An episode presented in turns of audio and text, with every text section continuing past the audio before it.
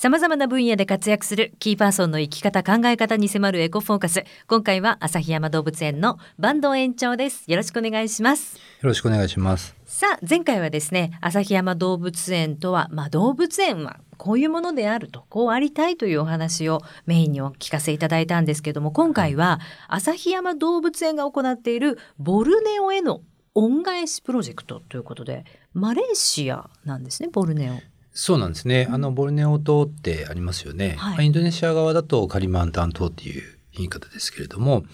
サバ州とかサラワク州とかがボルネオ島にあるんですね。はい、どういうご縁だったんですか？えっとまあうちで飼育しているオラウータンがボルネオオラウータン。はい。でまあ彼らもいわゆる絶滅危惧種って言い方にはなるんですけども、うん、このままだとあと数十年後の未来っていうのがもう見えていないですよっていう、まあ、どんどんそういう生き物増えてますけども、えー、でまあ、向こうで保全活動をやられてる方が、まあ、うちがこうバッとブームになった時に 動物園はその経済的な儲けだけを生んで動物を見せ物にしてそれだけでいいのかっていうことで、ちょっと来られたことがあって、あのやっぱり保全をやってる方にすると動物園っていうのはどうしてもその動物をやっぱり動物を使ってっていうのはどこまでもついてもあるじゃないですか。ねね。そうですね。だからそのことをよく思わない人たちも当然いるわけで、で、自分もそれはすごい疑問に思っていて、経済効果ばっかりの話になっていたので、で、ちょっと思ってた時にその方と来られて、オラウタンの未来っていうのがこんな状況になってるぞと。で、そのオラウタンを飼育していて、多分日本で一番たくさんの人が見に来てるオラウタンがいて、うん、で、そのことで、あの、ふるさとのオラウタンの未来に何かつながることができないのかと。日本の動物園は本当にどこもそういうことをしてない。でそれがスタートだったんですけども、えでちょっと見に来いって言うからじゃあ分かって行ってやろうということでそこからスタートで、えだったです。やってやろうって感じだったんですね。それはこのこの喧嘩は買ってやろうと思う。喧嘩はそうですね。いやでも本当にそうそれが多分動物園の次の未来なんだろうとなんとなく自分はそう思ってたのが、でもねやっぱり現地に行くと。なんだろう知識で頭で知ってることとぱり実際の？見ると本当変わりますよね。ああこれが現実だったのかどんな状況だったんですか？特別なことではないんですよ。すごく当たり前の経済活動なんですよ。はい、日本でいう北海道の畑の中に、まあ、こっちでいうあの畑があって日本猿が出てきて害獣ですよっていうのと一緒なんですよ、はい、理屈は全て、えー、なんですよね。だからオラウタンに関して特別なことが起きてるんではなくて僕らの人の営み方。でしかもそのパーマ油っていうのは僕らの生活になくてはならないもので。ですごくいいこと尽くしみたいな形。要するに石油製品じゃないので洗剤にしても何でも、えー、当時はまだすごくいい油っていうまあ今でもいい油なんですけども、はい、あのカーボンオフセットにしても要するに伐採しても緑を植えてるんだから、とかいろんな理屈がまだあった時だったんですね。あそのパーム油の原料を伐採うん、そのまあジャングルを切るんだけどもそこに緑を植えてるわけ。で、うん、ああなるほど。そういう意味でね、はい、だけど今はまあそうじゃないよっていうのいろいろ分かってきたんですけども、うん、でも、うん、でそこにオラウータンがいて、うん、そのボルネオゾウがいて、うん、ああ僕らの何気ない日常の暮らし方っていうのが何気なく毎日の日常の中でもう先がない命になっていくオラウータンがいて象がいてなんだなっていうつながり方ですか？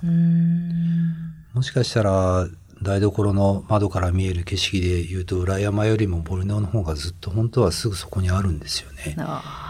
本当にそうなんだなって思ったです、ね、自分の日常の何気ない今日選択しましょう、えーだったり今日歯磨きましょう、うん、まあ、歯磨きもそうだし、うん、お化粧品も全部ですよね、うん、まあ、赤ちゃんのお育てたら粉ミルクもそう。ペット飼っててカリカリをあげればもうそれもそう、まあ、動物園であの動物を飼育してて餌も全部パン、あの本当に入っていて、だからこういうことなんだと思って。私たちが地球に優しいと思って使ってるものがそれがオランウータンやゾウたちのふるさとを奪ってってそうですね。彼らの未来を奪ってるっていうことですよね。それを知った時にはどんな思いでした？うん。だからやっぱり僕らはその動物園では当然ガイドの中でこれは絶滅危惧種でうんぬんかんぬんみたいな話はするわけですよね。えー、だけどこんな言ってるだけじゃダメなんだなってすごく思いました。あの変な話ですけどもじゃあ例えば日本の環境省がじゃあボルネオのその保全に関して予算を組むってこれできないわけですよ。仕組みとして。はい例えばあの知床が世界遺産遺産になりますよね、はい、本当は日本の財産ですよね、はい、だけどじゃあその恩恵を一番受けてる人は誰なのかなっていうと観光で訪れる都会の人ですよね、えー、じゃあ例えばじゃあ東京都の人いっぱいいてるが東京都の予算をじゃあ知床のあのラオス省に組みましょうかってできないですよね、えー、じゃあ誰がでもそこをどうにかしなきゃいけないってなったら本当はそういう縦割りじゃないとこにいるのは本当は僕らでみんな消費者の日常生活でどっかが何かターミナルになって活動を作れば、そこを応援することでできるんですよね、誰かがね。だからその可能性が僕は動物園なんじゃないのかなと思ってそれで恩返しプロジェクトっていうプロジェクトになっていくんですだから恩返しなんですね。そうなんです。これなかなかちょっと、えー、結構こだわって考えたんですけど、えー、あのすごく日本人的というか東洋的な発想で、えー、あの恩返しって英語にならないんですよね。あのグラチチュードとか言うんですけど対価を払うっていう言葉しかなくて、あの何か例えばあの対価を払ってるのにすごくお世話になったから、まあ、お中元お歳暮がいいのかどうかは別としてもそういう気持ちを何か形でふっと届けるっていう鶴の恩返しじゃないですけども、えー、僕らの中にはあるじゃないですか、えー、だからやっぱりその欧米の方の感覚で言うとそういう概念ってやっぱりないんですよ。ちゃんと金を払ってんだからそれでちゃんとやりなさいよっていう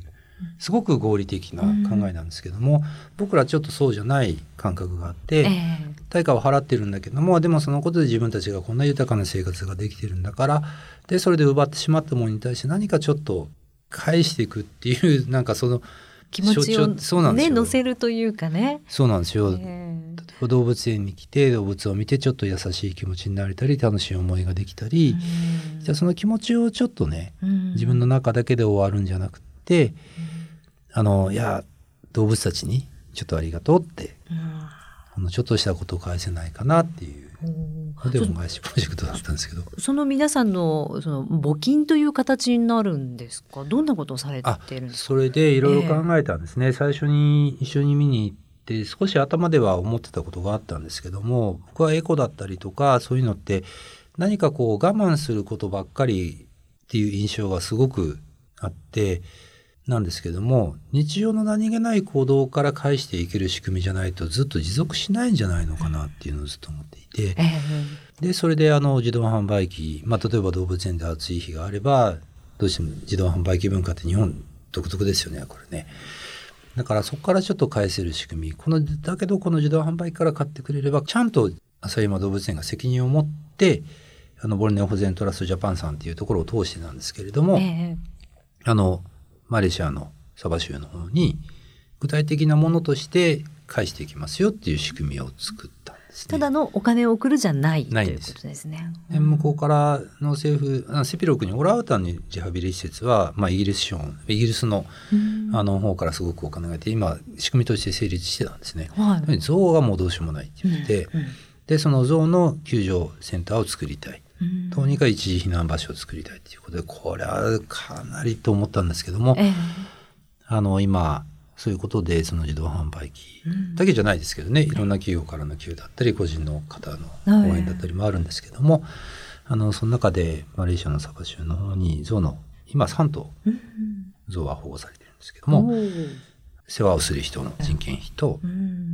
でその日本から遠隔的になんてこれ高飛車でこう絶滅危惧種の中守れ守れっていうもんじゃないのでその施設を作ったところにすぐ近くの村ともすごくあの交流をしていてでそこに餌のを発注してですねその3等分の餌を届けてもらう仕組みを作って、えー、だから村の人も一緒になってやっぱりその現地でいる人たちがいろんなことをただ象がただ悪者だけではなくてそのことが例えば少し自分たちの生活にも返ってきたりとか。経済的にもね、うん、やっぱりそれはもう本当にただの理想理念だけでは絶対にもう無理なので保護だったりとか。日本でもそうですよね。えー、そうですね。ね日本ザル出てきても何ぼ食われたっても仕方がねえんだなんては済まないわけだから、うん、ならないですね、だからそこをなんかうまく回るような仕組みを作ろうということで今そういうそこまで今。大季節はできて、えー、マレーシアのいわゆる国の政府の方のあのボルネオエレファントサンクチュアリっていうの大規工事っていう位置づけでうちが作った施設がなっていて、ええ。はい、よく行かれるんですかボルネオには？そうですね、うん、その施設ってなるとこっちで設計して、ええ、なかなかね、まあ、ハードルはあるんですけどやっぱり向こうアジアゾウの飼育の仕方って基本的に壁で要するに強度のあるもんでこう囲うっていう概念がどうしてもそういうものがないから、はい、だからどうしてもチェーンでつなぐっていう。足を、うん、はい、でもそのボルネオ像って本当刺激像いわゆる人が使うっていう歴史がない像だから野生で保護してきたものをつなぐっていうのは自由奪われるっていうのは壁に囲われた中で自由にできるのと全く違って多分嫌じゃないですか。はい、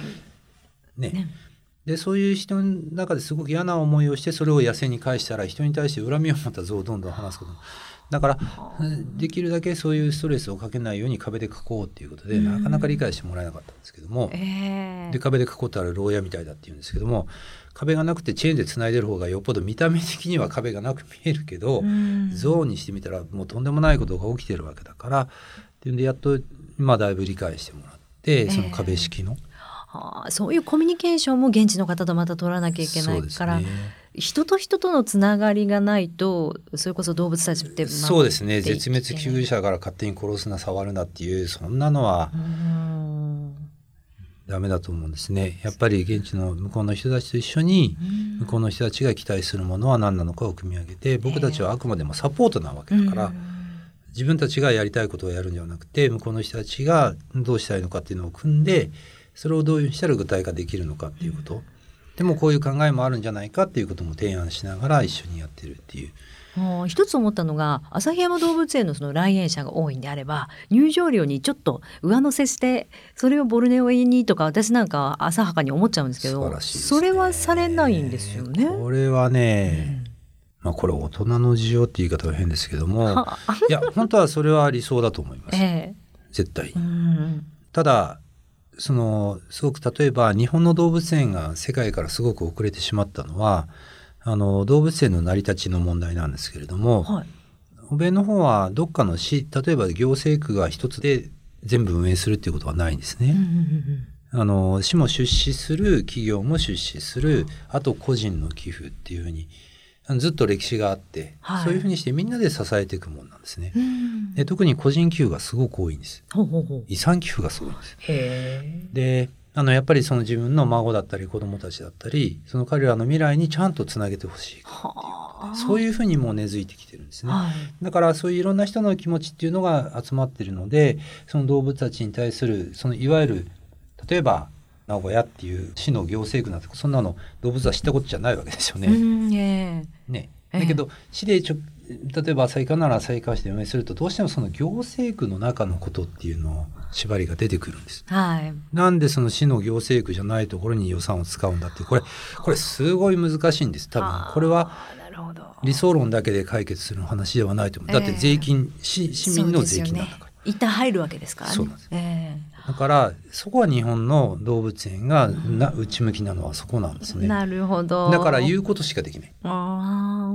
でも実際の活動につながる。だからそこの壁を越えるのがこの恩返しプロジェクトはでもみんな理解してくれてそれでそのあの自動販売機、はい、でそしてそのモルネン保全トラスジャパンさんっていう NPO があって、うん、まあ、マレーシア側にあの政府公認のあのボルネン保全トラスっていう本体があるんですけども、えでそこにお金を集めてまあ、自分が理事っていう形になってだから市の予算に負担をかけないから今この活動ができるようになった。あなるほど。これはね、うん、考えましたね。考えました。どっかで突破しないとだから今おっしゃったように その将来その動物園のあ。の入園料の何かがそういうような本当に自分たちで使える基金みたいにプールできてそれを行政区要するに市外のところでも自由に使えるっていうふうになれるのが理想そこは目指したいですけれども、まだまだハードルはあると思いますね。ね。まあ、もっともっと私たちがその地球環境を今自分たちが脅かしているんだということに気づけばそこにもちょっとこう門扉が開くのかなっていう感じもするんですけど、ね、そうですね。まだまだ、ね、だから動物園の可能性は僕はだから、うん、あのどこの行政区がやろうとしてもできないことをみんなの気持ちが集まればできたわけじゃないですか。えー、だってボルネオマレーシアに象の救助センターが作れたんですよ。すごい。絶対そんな夢物語できるわけねえだろってみんな誰に相談しても言われました。えー、だけどできるんですよ。絶対やりたかったんですね。うん、絶対にどうにか道はあるんだと思っていて、でもやっぱりそういうふうな理解を市の方でもしてくれて、いろいろ本当はハードルあるんですよし、例えばあのキリンさんで自動販売機っていうけど。勝手に民間の一業者を選ぶなんていうことも本当はいろんなことで言うとああそうですよね。入札すれとかいろんなことがあるわけじゃないですか。えー、平等にとかは本当は。すごくあってでもそういうことの中であのこういう形にまでできて。そこまでこう突破してやらなければと思うぐらい危機的状況を目の前にご覧になったっていうことですよね。うそうですね。やっぱり命預かるって何なんだろうって考えた時にそのボルネオだけではなく最近で言うとあのオーストラリアの火災で10億頭以上の野生動物たちが犠牲になったっていう、ね、そのあたりに関してはどう感じていらっしゃいますか？これね、まあ、北半球だったら夏場にカリフォルニアとかもすごいあそこでもとんでもない動物は死んでると思うんです。ね、でオーストラリアはやっぱりコアラがいるので、まあ、動きがそんなに俊敏じゃないということでゆかりがすごく燃えやすい木ですよね。えー、ただ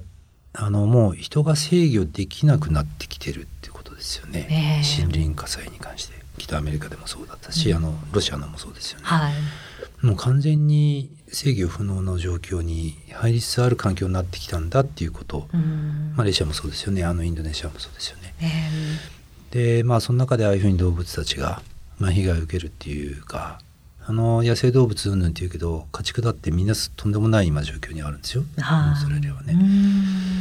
だからあのどうにかしてあげたいっていう思いは。だからきっとね今回東山動物園さん今日の朝ちょうどニュースで見ましたけども、あの園内に募金箱を置いて、うん、オーストラリアの動物園の協会の方がすごく動かれてるんでそっちに運動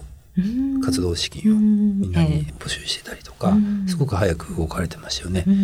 多分東山さんコアラを着ててすごく向こうと動物園とか都市交流すごいあると思うんですよ。えーえー、だからそういうことができるのは動物園じゃないですか。ああそうですね。市が募金してうんぬんじゃなくてやっぱり動物園だからできるじゃないですか。動物が結んでくれた縁でってことですよね、うん、そのことができるじゃないですか。だからそういうことでもっともっと僕たちがあの日本にいるんだけども、あの地球上で起きてることに自分たちも何かできるんですよね、えー、そういうことの意識が高まっていけば、うん、何かもしかしたらね、えー、その動物たちに結局ねなんかいろんな生き物と生きようっていう未来が見えれば僕らの人類っていうか僕たちの幸せも見えてくるような気がするんですけどね。そうですよね。うん、そのいろいろ動物野生動物たち動物園の動物たちと触れ合ってくる触れ合うというか、はい、関わってきてこの番組のテーマでもあるんですけど、学んだことっってどんなことでしょう？いやもう明らかに多分、まあ、どこの動物園でもそうなんですけども動物園で関わってる職員っていうのは動物に育てられてるのは間違いがないんですよね。あのスズメだって自分でも卵から返して育てようと思ったらそう簡単にできない。それを何気なくいるそこら辺ね歩いてるとチュンチュンチュンチュンってみんなちゃんとできてるんですよね。えー変な話だけどスズメの親がちゃんとできることを人間がやろうともできないんですよ自分たちなんてそんな程度の生き物なんですよ僕らも。んなんかそういうことになんか気づけて何かその思い上がるっていうんじゃなくて謙虚な気持ちになれてでその頭で知ったことっていうのが生き物と一緒に生きることには必ずしもつながらない。理屈で生きている生き物はいない。コンピューターの中の生き物ではなくてやっぱりその生きてるものに関わることでまあその尊さもそうなんですけども、うん、生きることのひたむきさだったりとかたくましさだったりとかあのそういうものにきっと育てられてて、うん、まあ、そういうことを教えられてだからそこで終わりじゃなくて、うん、うん、先をね見ていかなきゃいけないんだろうなみたいなふうに学ばせてもらったのかなと思いますね動物たちに。ね。いやもうあの園長とお話してると止まらないんですけど最後にこの質問だけして終わりたいと思います。園長人間という動物はどうですか？お得意ですか？人間なかなか ちょっと難しいなって思うんですけどでも人が気づかなければ残念ながら人がいろんな生き物の運命をもう握っちゃってるのも一方で事実な気がするんですよね。でもやっぱり人である以上は人がいなくなりゃいいっていうふうにも思えないんですよね。でもなんかこう今こういうふうにギスギスした社会っていうか明らかになんかあんまりいい方向に行ってるって誰も多分思ってないと思うんです。なんかね本当にこの身近な生き物とも一緒に生きようっていう風な感性っていうかもう一回その身近な生き物たちもそうだしいろんな生き物に優しくっていうかそういうような気持ちを持てるようになれば結局人同士にも優しくなれるような気がするんですよ。あの自分に都合のいいものはいていいよそのそうじゃないものはいなくなれみたいな今ずっとそういう生き物に関してもそういう選択をしてきてるんですね。やはり絶滅危惧種だ。これは有害動物だよ。これは特定外来種だみたいなレッテルを貼って。でそういう命の見方をしてカテゴリー分けをしていくっていうそういう命の見方があって。でそれが人間同士の中でも知らず知らずに多分カテゴリー分けをしてるような気がするんです。そのカテゴリーは本当はないんですよ。ね、自分たちの関わり方がその悪い生き物に変えちゃってるっていうことそういうことになんかちょっと気づくことがなんか人同士の関係を作る時にもなんか一緒な気がするんですよね。だからいろんな生き物に優しくみんなで一緒に生きようっていう未来をもし僕らが見つけれるんであれば多分僕たちの人同士の社会もなんかもっと前向きっていうか、えー、早く明日にならないかなみたいな待ち遠しい日々を迎えれるようななんか社会になるんじゃないのかなって思いますね。えー、このお話でそのきっかけになれば嬉しいなと私たちも番組としても思っております。はい、はい、ということで坂東園長にいろいろお話を伺いました。ありがとうございました。はい、ありがとうございました。